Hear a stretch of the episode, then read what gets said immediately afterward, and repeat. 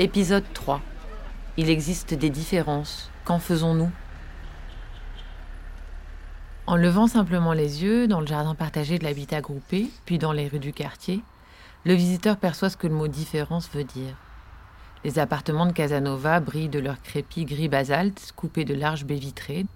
Nous sommes des familles belgo-belges de classe moyenne, propriétaires. L'habitat s'enroule autour de son jardin, donnant à l'ensemble une allure d'archipel paisible, détaché de l'écho bourdonnant de la ville.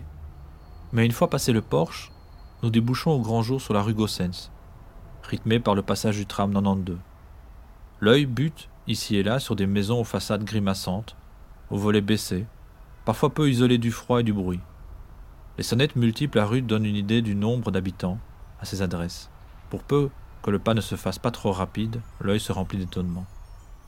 Le trottoir est étroit, les allées et venues incessantes, et l'on entend autour de soi un savant mélange de langues de l'Est, d'arabe, de turc, d'espagnol, des accents slaves aux langues subsahariennes, des pointes de flamand, jusqu'au français dont l'usage domine. Enfin, si le taux de chômage dans l'habitat est de 0%, il atteint officiellement presque 30% dans le quartier.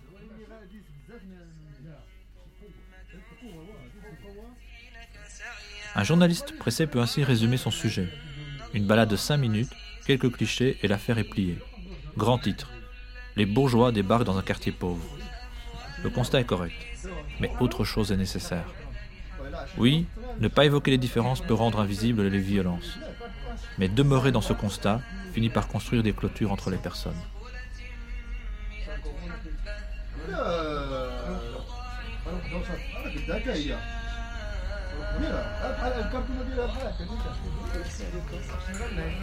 T'as toujours une écriture très très poétique et très semble. Vous jouez au piano C'est Oui, oui. C'est Enfin, je me suis magnifique. mise à l'accordéon, donc euh, je fais plus de l'accordéon que de piano pour le moment. Face à ces différences, j'entends autour de moi diverses positions. Un certain désir existe, mêlé d'impuissance. Comment faire? D'autres ont besoin d'être rassurés, de se sentir en sécurité face à l'inconnu. Moi, j'ai pas osé y aller.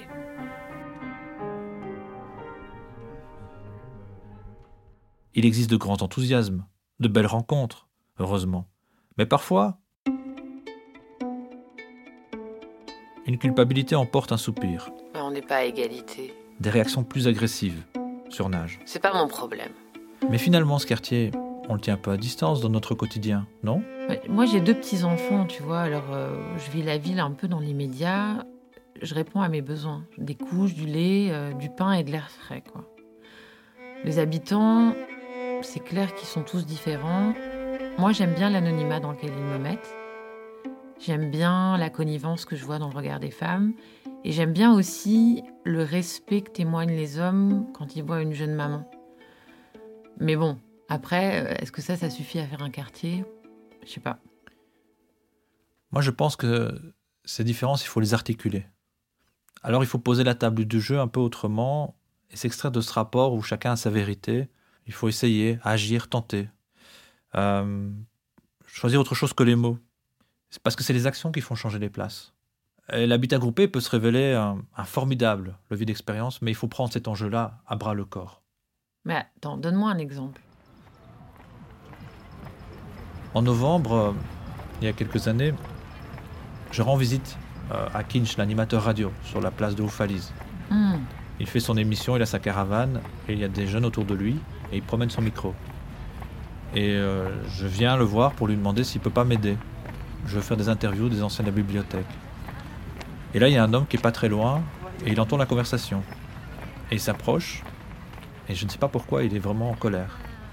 Et il dit, mais vous, vous, les gens anthropologues qui venez de l'extérieur, vous venez prendre notre histoire, et finalement, vous partez, on ne vous, on ne vous revoit jamais. mhm. Il dit il faut apprendre à rendre. Et là, je, je lui réponds, je lui dis mais, mais moi j'habite dans le quartier, je suis à l'intérieur. Après 6 heures du soir, je suis toujours là. Je lui donne mon adresse, je lui dis tu passes quand tu veux. Tout à coup, il s'est calmé et m'a dit bah oui, peut-être qu'avec toi c'est différent. Je l'ai revu quelques fois dans le quartier plus tard. J'ai pas eu l'impression qu'il m'a reconnu, mais, mais justement, peut-être qu'il ne s'est pas arrêté en se disant mais voilà, c'est un visage familier du quartier. Mais au final, toi, ça t'a fait quoi par la suite? Je me suis dit qu'il fallait creuser les conversations. Un peu comme un, un ébéniste creuser le bois. Mhm. Prendre l'or des regards. Traîner dans le quartier. Essayer de chaque fois de, de chercher, d'affiner. Essayer de décoller l'étiquette du quartier pauvre Mhm. et étranger. Mettre de la complexité. Le prendre au sérieux. Mais aussi mettre de la légèreté. Tricoter. Voir comment on tricote des liens dans ce quartier. Et comme le dit justement cet homme, apprendre à rendre à ceux d'ici. Bon, je commence vraiment à me poser des questions sur le quartier, là. C'est vrai que quand je vous vois, euh, Annick et toi, qui faites des liens, euh, je crois que j'ai pas encore tout compris.